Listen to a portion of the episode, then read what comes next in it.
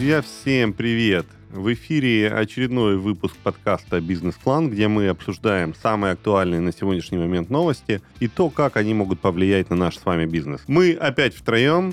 С нами прекрасная Маргарита, очень умный Геннадий и я, Сергей Добров, маркетолог, предприниматель, стратег. Маргарита. Привет всем. Да, меня уже представили. А, Маргарита Иванова меня зовут, юрист, предприниматель. И, видимо, в нашей тройке я отвечаю за красоту. Мы уже поняли, да, кто за ум, кто за красоту. Спасибо, коллега. Я даже не знаю, какую роль я себе выделил в этом распределении. Кто-то пытается сидеть на двух стульях. Смотри, это бывает не очень комфортно. А я тогда еще и добавлю про себя, что я еще и скромный, наверное, да? Да. А, с вами Геннадий Пименов еще здесь, кандидат экономических наук. Ну и, в общем, мы готовы. Первая новость. Я думаю, что мы ни для кого сегодня новостью-то особо и не будем. На прошлой неделе объявлена частичная мобилизация в нашей стране. Давайте поговорим про это, но именно с точки зрения того, а как это скажется на бизнесе. Да, все-таки 300 тысяч человек, которые на сегодняшний момент работают, да, сейчас 300 тысяч. тысяч мест, по идее, ну, то есть освободиться или что будет вообще? При полном исполнении указа президента с рынка труда в ближайшие месяцы уйдут до 0,4 рабочей силы и 0,7 работников мужчин. Это чего 0,7%? Да, от всего трудоспособного населения. Подожди про землекопов. Большая часть из них заняты в обрабатывающих производствах, на транспорте, в строительстве и торговле. если мобилизация не расширится, сокращение предложения рабочих рук будет мало заметно для российского рынка труда. То есть эксперты полагают, что это небольшой процент, который несущественно скажется на предпринимательстве. То есть, еще раз, я правильно слышу цифру? 0,7%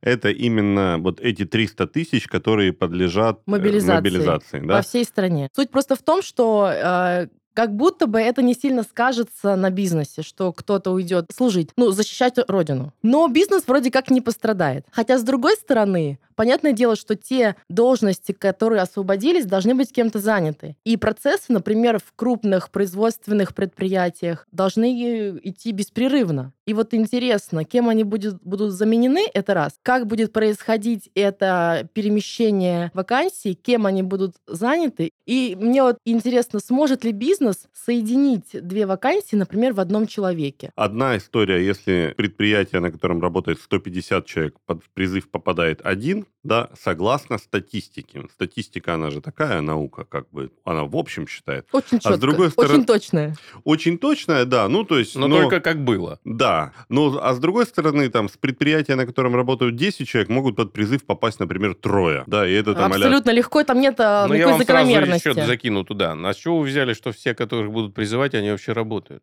То есть там может попасть так, что половина из этих 300 тысяч, 150 тысяч числятся на бирже труда и являются официально безработными. Ну, кстати, да. Но это предположение. Правильно. То есть мы не ну, знаем Мы точно. можем предполагать все, что угодно. Тем более, Конечно. а с точки зрения, как будет обходиться предприятие, ну, тоже все очень просто. Как э, женщина же уходит в декретный отпуск, на ее место берут на временный контракт, э, на время вот этого... Да, вот, декретного. Так и возьмут Маргарита, а тех людей по временному контракту. Слушай, а что там вообще с юридической точки зрения? То есть тех, кто попадают под призыв, под повестку, угу. да, они, то есть их надо увольнять или за ними сохраняется, или это на усмотрение работодателя? Как это работает? С ними должны расторгнуть трудовой договор, потому что по закону они должны заключить контракт. Они под... же приравниваются по статусу к контрактникам. Переходят на другую и они, работу. Да, и у них меняется работа. Но некоторые работодатели все равно хотят сохранить за ними рабочее место. Во-первых, непонятно, насколько человек поедет служить по контракту. Три ага. месяца, четыре, мы же не знаем, нам никто не рассказывает, сколько это будет все происходить. И непонятно, насколько а, производственные процессы пострадают. Но в любом случае есть а, такая необходимость расторгнуть один договор и заключить другой. Слушай, подожди, насколько я читал, угу. что вот контрактники и призывники это юридически абсолютно разные Конечно. статусы. То есть, но, но в любом случае трудовой договор нужно расторгать. Да. да. А это обязанность, или я просто опять-таки читал некоторые ну, репорты, да, отчеты, что некоторые компании говорят, что они будут сохранять рабочие места за своими работниками. То есть это их добрая воля или так можно вообще? Или... Ну, ну, э, ну штатное как... расписание в каждом предприятии свое, поэтому он может оставлять все, что угодно и брать на временную работу кого ну, угодно. Ну, давайте не забывать 83-ю статью Трудового кодекса, согласно которой, если работника призывают на военную службу, да, трудовой договор с ними подлежит прекращению с выплаты двухнедельного заработка. Соответственно, да, возможно, работодатели что-то придумают. Например, как-то перераспределят штатку. Они что-то сделают. Но в целом есть общее правило, что переходя на службу по контракту, необходимо поменять трудовой договор на контракт военный с и поэтому непонятно. Знаете, что мне еще понравилось? Не то, что понравилось, но это было очевидно, но возросла потребность психологической помощи не, то, не у тех, кто мобилизовался или мобилизуется, а у тех, кто находится рядом и наблюдает за этой ситуацией. И я могу сказать, э, как э, психолог, я вначале об этом не сказала, но тем не менее, я, э, есть у меня дополнительное психологическое образование, и я могу сказать, что сейчас тот уровень стресса, тот уровень невроза, который вырос, и он рос э, с 2020 года, с 2024 он существенно вырос, а сейчас он достиг своего апогея. И сейчас, э, как минимум, еще работодатели столкнутся с необходимостью затратить дополнительные ресурсы финансовые, чтобы привести в чувство тех людей, которые останутся, потому что у всех рвет крышу. Сначала по самим себя программе. прийти, да? да? А потом еще остальных да. поддержать. Слушай, кстати, насчет апогея, знаешь, анекдот в этой ситуации вспоминается про спелеологов, когда идут они по темной пещере, и вдруг один проваливается куда-то вниз и улетает вообще в никуда. И ему все кричат, эй, ну ты как там? Руки целые, целы, ноги целы, целы. Так вылазь. Да я еще лечу.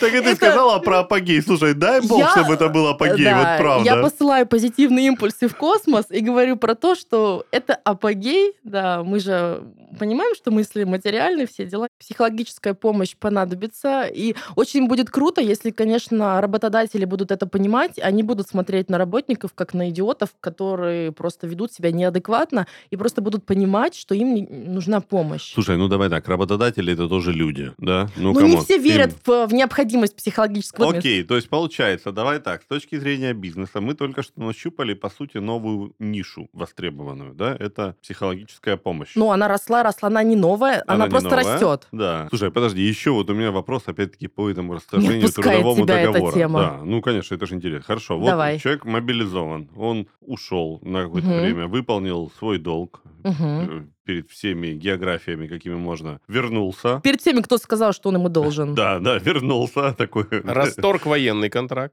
и вообще полностью оттуда уволен, отсюда отпущен, может чувствовать себя абсолютно свободным. И, так получается? И его берут за шкирку и так говорят, теперь ты свободен. А вот, кстати, этот момент очень клевый, да, спасибо, что обратил на него внимание. Вся информация, которую я изучала за последние дни, не отражает того факта, что будет по возвращении. Э, я не хочу думать про то, что они не думают о возвращении. Ну, как бы, ну, да, мы да, отправим, а да, там уже да. как получится. Но в целом все говорят только про то, что расторгаем трудовой контракт, а у вас будет хорошая зарплата и статус приравненный контрактнику, там за 200 угу. тысяч рублей. Хотят же, чтобы ипотеку платили во время отсутствия, чтобы были каникулы по кредитам, а то и какое-то прощение, посмотрим. Угу. Ну, а еще в ряде регионов думаю. губернаторы... Э, Единовременные выплаты. И плюс привлекают спонсоров по выплат дополнительных. Подожди, еще раз. Вот ты говоришь, да, что нету ничего не прописано про то, что когда человек возвращается. Да, не прописано. я правильно понимаю? Прописано, не прописано, неважно. Человек вернулся, и он, по сути,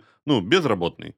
То есть он уходил с работы и вернулся с жизненным опытом и без работы. История хорошая. Это об этом умалчивают, то есть об, об этом нигде не написано. Поэтому мы, конечно, предполагаем, что он действительно возвращается безработный. Но, надеясь на осознанность работодателей, понимая, что люди ушли не погулять, не, ну, а все зависит защищать. от квалификации, конечно, специалиста. Да, Если да, он да, высокой да. квалификации, его, конечно, возьмут. Конечно, у него есть право на восстановление на месте. Но если это, опять же, копать траншею отсюда и до обеда, то а найдут знаете, таких специалистов специалистов десяток. Когда начались проблемы а, у тех людей, которые отказывались прививаться, например, у бюджетников, прям это бум. Есть специальные организации правозащитные, которые представляют их интересы в судах и объясняют, как, если ты не хочешь прививаться, как тебя защитить. И до сих пор идут суды, и людей восстанавливают на работе. А, У меня есть предположение, что через время начнутся похожие суды. а. Потому что должна сформироваться судебная правоприменительная практика, согласно которой человек ушел же не по своей воле, ни за прогул, ни за нарушение трудовой дисциплины.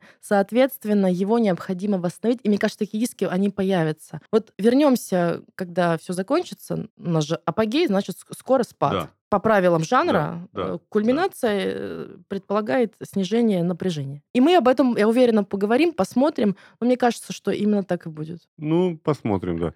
Ты сказала сейчас про это, напомнила про сертификаты. Мне как раз сегодня госуслуги... Закончился ваш сертификат. Да, госуслуги пишет, ваш Аналогично. сертификат подходит к концу. И сижу, читаю, думаю, что мне делать теперь с этой А информацией? все? вообще? Мы все выздоровели теперь. Отлично. Ну, слава. Типа, это последнее, что меня сейчас беспокоит, да? Да, да, да.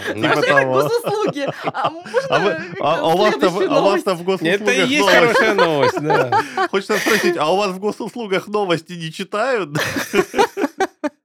Ладно, давайте Так. попробуем как-то подытожить. То есть, итого, если смотреть вот с такой вот просто с бизнесовой точки зрения, по статистическим данным, бизнес не должен особо почувствовать отсутствие 300 тысяч человек, которые ушли по призыву. Что составляет менее 1%. Да, и как Геннадий заметил, что это еще, если все эти 300 тысяч еще и трудоустроены сейчас. Да. А, Бизнес должен расторгнуть трудовой договор с человеком, который попадает под призыв. Дальнейшие действия пока не регламентированы. Поживем, увидим. Да, поживем, увидим, и, возможно, это завершится исками о восстановлении на работе. Да. Это предусмотрено законодательством, такие иски есть, это совершенно обычная практика. Слушай- Но ситуация просто необычная. Ситуация... Основание для Мягко скажем, необычно. ухода с рабочего места необычное.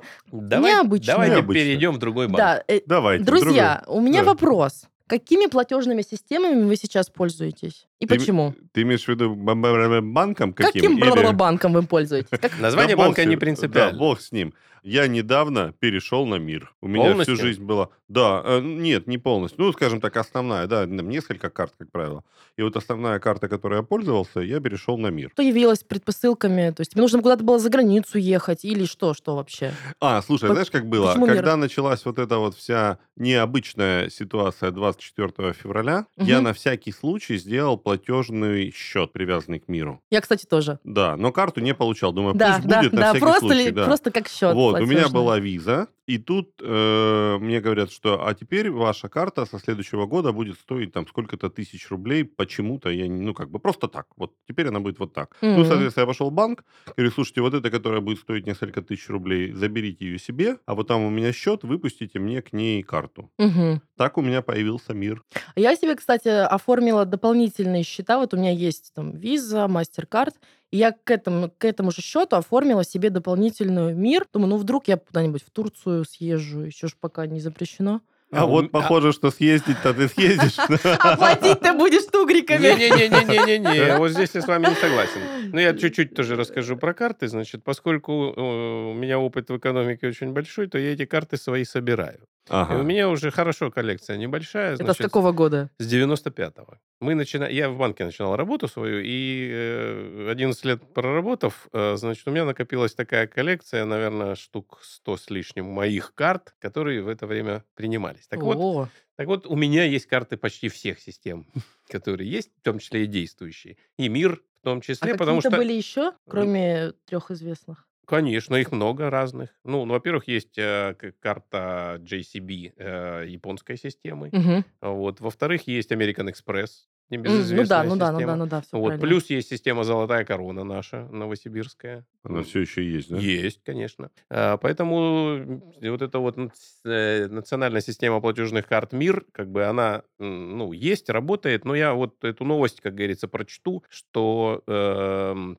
перестали принимать два э, турецких банка наши э, карточные Ну системы. их всего пять, да, насколько я помню, в Пять стран или пять? Банков, банков. В Турции, по-моему, пять банков. банков больше в Турции больше сотни, из них Ну, э, почему-то я работают читала про пять. пять. Да. И что из них вот несколько Ну вот как раз таки а, те, которые вышли и не стали принимать, это второй по значению банк Ишбанкаси, э, стамбульский, и Денисбанк. А Денисбанк это вообще на всякий случай дочернее предприятие одного российского крупного банка. На 100%. Ну, то есть, ну, это же вся история, опять-таки, там, про санкции, про международное давление. Совершенно Американцы верно. Не дружите с Россией, на там, вот Турцию, эти, вот чтобы, эти да, два банка, да. они просто испугались. На самом деле, не только эти два банка. Сейчас вот я буквально прочитал новости, что уже и не только турецкие, а и казахские, и таджикские банки и так далее отказывают. Ну, опять же, а, это единичные случаи, это а, боязнь вторичных санкций. То есть, э, что а, раз на российские банки наложили санкции, то если те банки, которые будут принимать а, платежные карты других российских банков, на них наложат тоже санкции как бы вторичным образом за работу с российскими За компанию. санкционными банками. Да. Ну, только из-за этого. То есть это нельзя сказать, что вся Турция прекратила.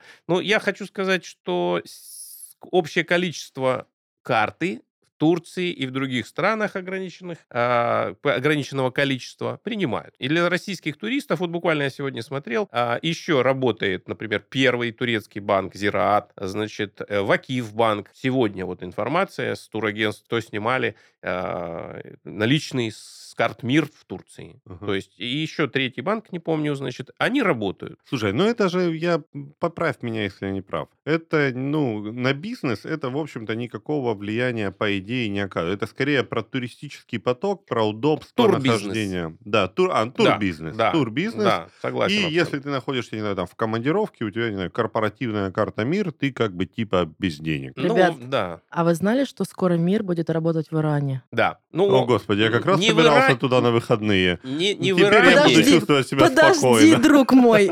А, сказали, что не спеша ведут эту работу, поэтому Поэтому Чуть сильно, позже. сильно- Чуть на- позже. через две Позже. недели можешь. Через... Окей, хорошо. перенеси вылет. Громкая новость насчет Ирана я бы не так сильно торопился. Значит, один из банков Ирана, возможно, начнет принимать карты МИР, но из-за тех трех кроме Сергея, а, туристов из России, которые поедут в Иран.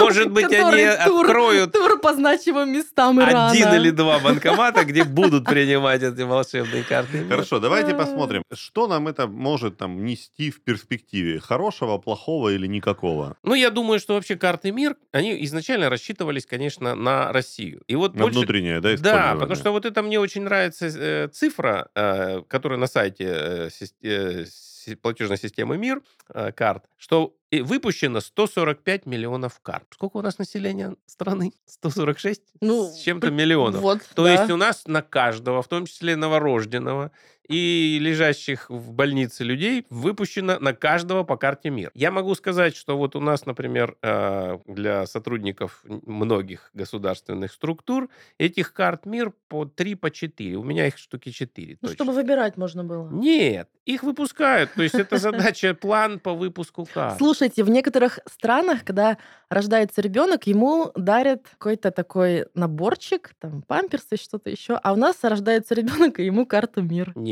нет, у нас это не Светлое работает. У нас будущее. законодательство, федеральный закон о банках и банковской деятельности. И там написано, что должны быть паспортные данные. Так что на малыша карточку Но оформить это, нельзя, возможно, на, родителей. вырост. Ну, возможно, на, на родителей, Да, как да. законных Ну, представителей. возможно, если бы они еще Ну, туда почему положили. нет? Почему у нас большим спросом карта МИР пользуется? Потому что туда зачисляются почти все пенсионные накопления. Вся Да. социалка. Вся социалка, вот Абсолютно. эти родительские Да. деньги и так далее. Плюс возвраты э, за поездки туристические, вот э, Кэшбэки кэшбэк, подобные, вот это все, да, да, да, это да, все да. только на карту. Плюс я еще сам столкнулся, очень интересно. Вот мы в Санкт-Петербурге в метро оплачивали проезд карточками, и человек с картой МИР списал, у него там 38 или 39 рублей за поездку, а у меня 65. Я говорю, как-то несправедливо. Достал МИР, у меня тоже 38 или 39 рублей. М. То есть там дешевле по карте МИР Интересно. оплата. Слушайте, ну давайте, то есть получается, это влияет, с точки зрения бизнеса, это влияет на турбизнес. Да. В первую Ну, как бы, очередь, в первую но- очередь, но на в первую самом очередь деле. это на самом деле влияет на физических лиц, там, на их удобство перемещения, да? Ну, мы же про бизнес А все-таки. про бизнес я еще добавлю, Давай. куда влияет. А интернет-покупки. Карта МИР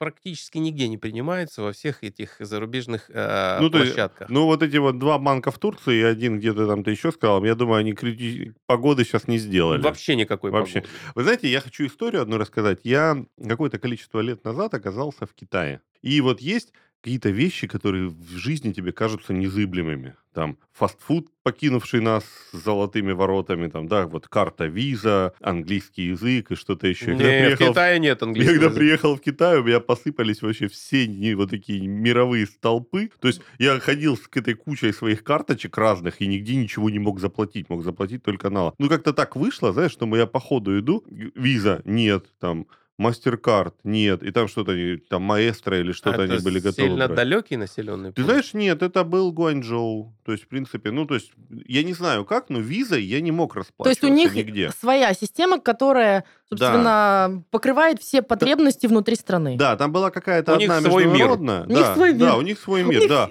Была одна да. какая-то международная, и ее у меня не было. И как бы, и потом все местные, да. И вот я на тот момент смотрел на эту историю, ну, как-то это не выглядело какой-то такой проблемой для Китая о боже, о боже, да, это как бы было больше, больше проблемой для меня. Ну, то есть в данной ситуации получается, если мир изначально запланирован был государством как в карта для внутрироссийских расчетов, да, да. для оплаты она, транспорта, принципе, работает. да. То, что там кошмарят нас по всем направлениям с точки зрения санкций, ну, как бы офигеть не удивили. С 2014 года вроде бы как ничего страшного, остальные карты работают.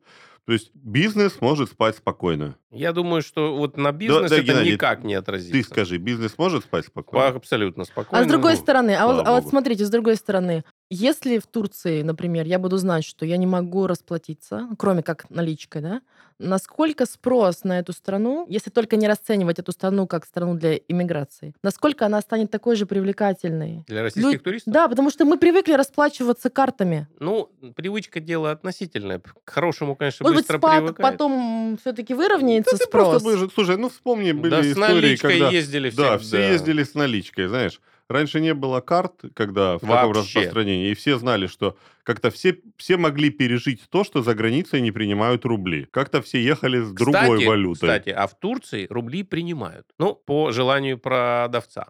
А, есть... И по курсу продавца. И по особому курсу, да. да, При этом, значит, была замечательная история в одном из магазинов. А, при, когда закончились наличные доллары, а, продавец сказал, а я вам могу продать и за рубли. На него так все посмотрели очень удивительно. Он говорит, а я все равно послезавтра поеду в Сочи свои куртки продавать там. Поэтому я, говорит, я возьму... Да, он курс, конечно, но как бы он принимал. Ну, да. И в Китае принимают рубли, и в ряде других приграничных стран. То есть, ну, это как бы не, не государственное решение. Классная история, друзья. У меня есть еще предложение обсудить одну классную историю. Друзья, давайте не забывать, что спонсор этого сезона — CRM Мегаплан, самая мощная из простых CRM. Уже 15 лет Мегаплан помогает предпринимателям, собственникам и руководителям повышать эффективность бизнеса и больше зарабатывать. Среди полезных функций для управления компанией — ведение задач и проектов, неограниченные видеозвонки, CRM для учета клиентов и контрагентов, а также удобное управление бизнес-процессом. Среди прочих плюшек мы особо выделяем возможность отслеживать работу команды, наличие единой базы клиентов, удобное общение в едином чате и настройку без помощи программиста. Сейчас Мегаплан предлагает помощь малому и среднему бизнесу, скидкой 50% на все облачные тарифы. Попробуйте бесплатно, ссылка в описании. Вместе с Мегапланом мы подготовили для вас самые интересные факты развития бизнеса. В каждом выпуске мы расскажем вам об одном из них. На повестке дня маркетинг, коллега. О, Поехали! Поехали! Ну, так, Сергей будет рассказывать или мне что-нибудь рассказать? Нет, я, я как а настоящий А давай послушаем не маркетолога, а потом мы послушаем комментарии. Ну, я на самом-то деле э, не так уж далек от маркетинга, потому что есть такая тематика, Все так как думают. банковский маркетинг. Все ну, мы нынче маркетологи. Да. Да? Нет, я себя специалистом я себя не считаю, но историю с удовольствием расскажу, тем более Давай. интересно. Великие умы прошлого использовали маркетинговые ходы, которыми мир пользуется и сейчас. Например, в Эйнейме, который известен сейчас как Красный Октябрь, производители клали в коробки с конфетами подарки. Ноты шоколадного вальса или танцы какао, фирменные щипчики, например, для сладостей, схемы вышивания и даже игральные карты. А Сиу и Ко, это компания «Большевик» сейчас, впервые появились конфеты с алкоголем, которые тут же стали популярными. Неудивительно. Благодаря семейной паре Сиу появилась мода на кофейни, э, в которой можно было отдохнуть, выпить чашечку кофе или шоколада, скушать один из маленьких сэндвичей. И каждая кофейня компании была уникальной в своем стиле. Арнуво или Рококо. А популярный сегодня производитель Бабаевский стал первым, кто смог поместить игрушку в шоколадную конфету. Дед Морозы, шоколадные зайчики, глазированные фрукты, кстати, тоже их заслуга. Эти примеры– это доказательство, что предприниматели очень большие изобретатели, а маркетинг нужен не только для того, чтобы удивить потребителя, но и чтобы вывести бизнес на новый уровень. Однако, чем креативнее ваше производство, тем сложнее его контролировать. Но помочь держать руку на пульсе и контролировать потоки задач может CRM Мегаплан. А, коллеги, мне кажется, контроль задач – это, наверное, основная деятельность предпринимателя, собственника. И я могу сказать, что если бы не CRM, это было бы значительно труднее, сложнее, потому что когда ты ставишь ряд задач одному отделу, другой список задач другому отделу, и как собственник как-то надо все это соотнести, проконтролировать, и чтобы сроки не были пропущены, то в данном случае я считаю, что CRM — это просто подарок. Насыпать задач можно, а вот действительно контролировать. Да. Я помню, знаете, несколько лет назад у меня была такая система в офисе, то есть передо мной всегда лежал блокнотик, на, в котором был список задач, и я там их по очереди вычеркивал. Передо мной на стене был календарь на месяц, чтобы в каждый день можно было тоже там штук 5-6 хотя бы вписать. И под клавиатуру был засунут еще листик А4, на котором я записывал Срочные такие, дела. Ну, то есть ты что-то делаешь, тебе кто-то подошел, что-то сказал, такой раз Чтобы сразу на листик. Да. Угу. У меня было, я сейчас понимаю, что это у меня была у супер прокачанная CRM-система а, вообще. А сейчас там примерно то же самое. То есть есть же разные доски, разные возможности это все зафиксировать, а, канбан, там какие-то списки, таблички, календари, синхронизации. И поэтому если мы говорим про производство, да, про то, о чем мы сейчас поговорили, про креатив и про производство шоколадных конфет, вы представляете, сколько там процессов? И я думаю, что если бизнес настолько сложен, как, например, какое-то производство, то без CRM-системы просто невозможно. Ну, CRM-система в любом случае круто, и как бы, что тут говорить? Вот я знаю такой рынок, я так думаю, или направление деятельности, где маловероятно, что CRM используется в настоящее время. А Скорее, а ну-ка, удиви. Я так думаю, что это сельское хозяйство. Да ну.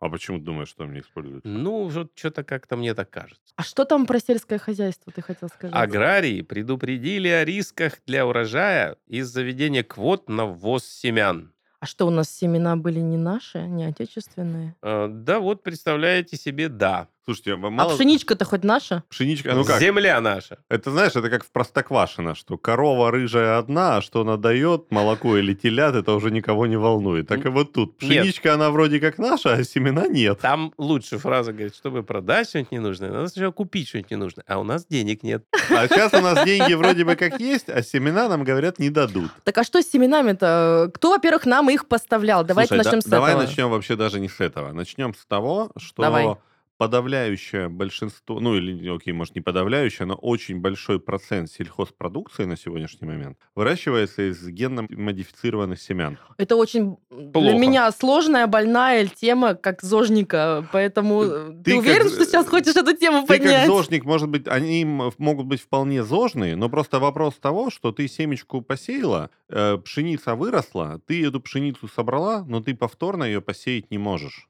И то же самое, насколько я знаю, с картофелем. Посеять можно, но ничего не вырастет. Да, ничего не вырастет. С подсолнечником и еще там с целым рядом э, культур.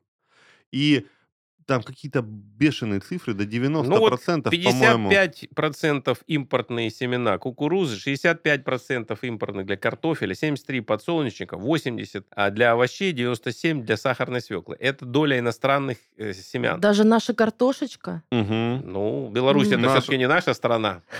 Беларусь зарубежье. Конечно. Хоть и ближние. Вот, и получается... И такое родное сердечко. Да, и получается, что если мы не сможем возить семена на посев, то мы как бы не сможем из них ничего вырастить. И это вообще-то на самом деле как бы, ну, печалька. А как вы считаете, они быстро ли нач- начали сворачивать вот эту программу по закупке зарубежных семян? и, так сказать, направлению по импортозамещению именно в этой части. А что значит начали сворачивать? Это вроде как не наша инициатива, то, что у Почему? нас квоты. Нет, ими, они Почему закупки же, по идее, должны снижаться? Мы же про импортозамещение говорим, что ну свои ну, вот, семена быстренько Геннадий, ну, надо Сейчас, насколько я понимаю, речь о том, что нам их поставлять не будут. Конечно. Да, то есть тут вопрос Нет, не то, что мы их покупать по санкции не будем. есть два момента. Есть санкции и контрсанкции. Вот когда мы заявляли после 2014 года о контрсанкциях, что мы не будем покупать что-то, Вот это были контрсанкции, не санкции. Угу. То есть санкции были объявлены против э, физических и юридических лиц, и все. Угу. А вот то, что касается механизма, да, теперь мы и в этих странах, которые недружественный список попали, да, они нам просто не будут поставлять эти семена. Вот, смотри. То есть сейчас с э, этим годом все понятно, он уже сельхоз, грубо говоря, год закончил. А вот вопрос про весну следующего года. Но если 14 iPhone и же с ним привозят через параллельный импорт, мы что, не можем возить семена? Слушай, ну это первое, что приходит на ум, безусловно. Внимание, вопрос. Да. Второй вопрос, понимаешь, что разница лишь в том, что 14 iPhone не привязан к расстоянию от Солнца. Я попробую пояснить. Вот, а если мы семена вовремя не посеем, то они вовремя не взойдут. Нет, но их же тоже можно откуда-то Это привезти. экономический вопрос. Простая формула. Бабло побеждает зло. Так, а семена тут при чем? А при том, что у айфонов есть очень короткий срок оборота. У айфонов? Ну, неважно. У окей, телефонов... А, окей. Ну, вез а, продал у, быстро, у торговли, вез продал. А у сельского хозяйства процедура оборота и объем денег крайне малый. Ага. То есть вложить в торговлю с оборотом там несколько месяцев в электронику, это очень много будет инвесторов. Все сельское хозяйство во всем мире – это убыточный вид. Но кушать хочется всем. Поэтому государство делает дотации, кредиты там под один, под полтора процента годовых для угу. сельхозпредприятий. И не только у нас, во всем мире. Поэтому кто будет вкладывать вот эти деньги в параллельный импорт, закупку этих семян где-то в других странах, и это ведь не ведется речь о импортозамещении, это имеется в виду о замещении одной страны другой. Пам, пара-пара-пам, государство. Да, ну а кто да. еще, извините, а, ну, есть, будет хлеб понимаю, выращивать? Только, только ну это же понятно. Что это и так не очень выгодно. А Вообще, если мы да. говорим про параллельный импорт, то любой продукт становится еще менее выгодным. Да. А в данной и, и того, короче, и так невыгодная отрасль станет еще менее выгодной. Помидоры турецкие дешевле краснодарских. Ну подождите, угу. я знаю фермеров, которые, собрав урожай и сдав его куда-то, куда они его э, сдают, на вырученные деньги деньги просто покупают квартиры вот из здешних э, фермеров в Краснодаре, и вообще у них дети катаются как сыр в масле в конце сбора урожая. Я Это так... точно фермеры? Они точно торгуют да. сельским хозяйством? Не, они не, не тем самым торгуют, они фермеры, сельским хозяйством занимаются. Они себя прекрасно чувствуют. Окей, Геннадий, в чем проблема да, давай. Тогда? Ну, на самом деле, тут э, такие долгие действительно экономические процессы, да, вот с сельским хозяйством. Да, да. Чем для нас это чревато? Ну, я так думаю, что по срокам э, на пару лет я так предполагаю, что мы найдем, где найти семена и так далее. А дальше варианта два. Либо действительно э, самим наладить э, селекционную работу по э, выращиванию этих семян, которые бы росли и у нас, либо покупать вообще всю продукцию, готовую за границей. Слушайте, а Китай семена не производит? Производит. Пока что еще. Производит. Ну, надо же несколько, как с автопромом, надо несколько лет, э, чтобы посмотреть, что из этого получится. Хотя, с другой стороны... А ведь... то мы начнем это быстро употреблять, неизвестно соответственно, как бы на себе экспериментировать тоже не Ведь, с другой стороны, наверное, те, кто продавал нам семена, формировал э, эти культуры под наш климат, да, они же ну, да, разные эти момент, особенности да. по выращиванию тех или иных культур. Да, Соответственно, да, да. наверное, то, что растет, например, в Китае, оно просто будет э, у нас, может быть, даже... Ну, мне кажется, что не, здесь не сколько... Не приживется. Э, не, не сколько погода влияет на это, а, природа и погода, а рынок труда. То есть то количество угу. людей, которые будет их э, возделывать. Ну, какие проблемы у нас построить теплицы и выращивать помидоры 24 на 7, как в Турции. Угу. А у нас помидоры в Краснодарском крае житница и здравница, и у нас они выращиваются, сколько там, 2 или 3 месяца в году. Угу. А там круглый год в Турции. Угу. Что нам мешает? И это давно уже не работает. То есть тут нужно, чтобы были люди, которые сеяли, выращивали и так далее. Э, тут не только в семенах. И это для бизнеса, для бизнеса было не так дорого, потому что действительно местные продукты, как это звучит очень странно, да, какой-то сюр, они дороже, да. чем привозные из дальнего вот зарубежья. С бизнесом в сельском хозяйстве как раз наша тематика. Ну вот я почему и говорю, что проблемы с сельским хозяйством, поэтому я и высказал предположение, что угу. CRM в сельском хозяйстве не используется, потому что там много чего не используют используется. М. Слушай, а с точки зрения э, международной торговли, да, то, что, ну, например, у нас нету семян, и мы что-то там не вырастили. Это больше окажет э, влияние на нашу страну, ну, то есть нам нечего будет есть, или это больше история про то, что мы не сможем это экспортировать? А что мы экспортируем, я прошу прощения? А что мы экспортируем? Пшеницу. Пшеницу, да. Только надо читать внимательно, каку, какую именно пшеницу мы экспортируем. Кормовую. Из нее хлеб не делают. Ну, это на корм. Да. Вот это мы, вот, ну, я к тому, что это мы производим. Угу. И то, что получается из нашего, как говорится, вот то, что получается, это кормовая. Но мы-то хлеб из чего-то делаем. Ну, то есть, давай так, с точки зрения экономики, получается, мы не купили семена, мы не вырастили пшеницу, у нас нету там условно хлеба и муки, и мы пошли покупать ее импортную. У соседей. И хлеб У стоит соседей, да. дороже. И, соответственно, да. И дальше это, ну, инфляция, это вопросы к, ко всем производствам, которые используют, например, местную продукцию, которая дешевле, она становится дороже. Мгм. То есть это такое... Или государство должно делать дотации Да, на да, стоимость про- сельхозпродуктов, сказать, чтобы они были не дороже, чем Либо покры... ну, то есть покрывать Да, вот эту разницу, на чтобы не которую увеличивать вырастет. стоимость. Да. Да, потому что ну, хлеб это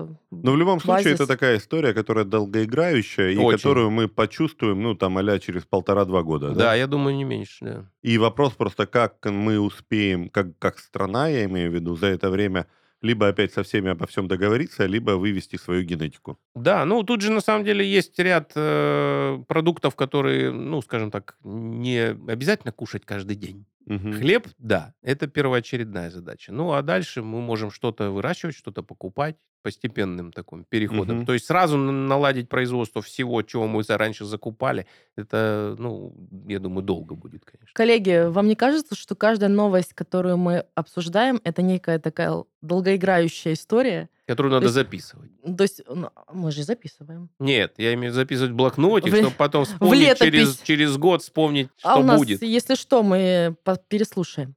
А, и на самом деле очень круто вернуться, там, условно, через год, потому что этот год будет напряженный для всех сфер, потому что везде нужно нагнать, везде нужно восстановить, заполнить. И я думаю, что мы, конечно, как, Кто- как кто- в новостях будем следить за развитием событий.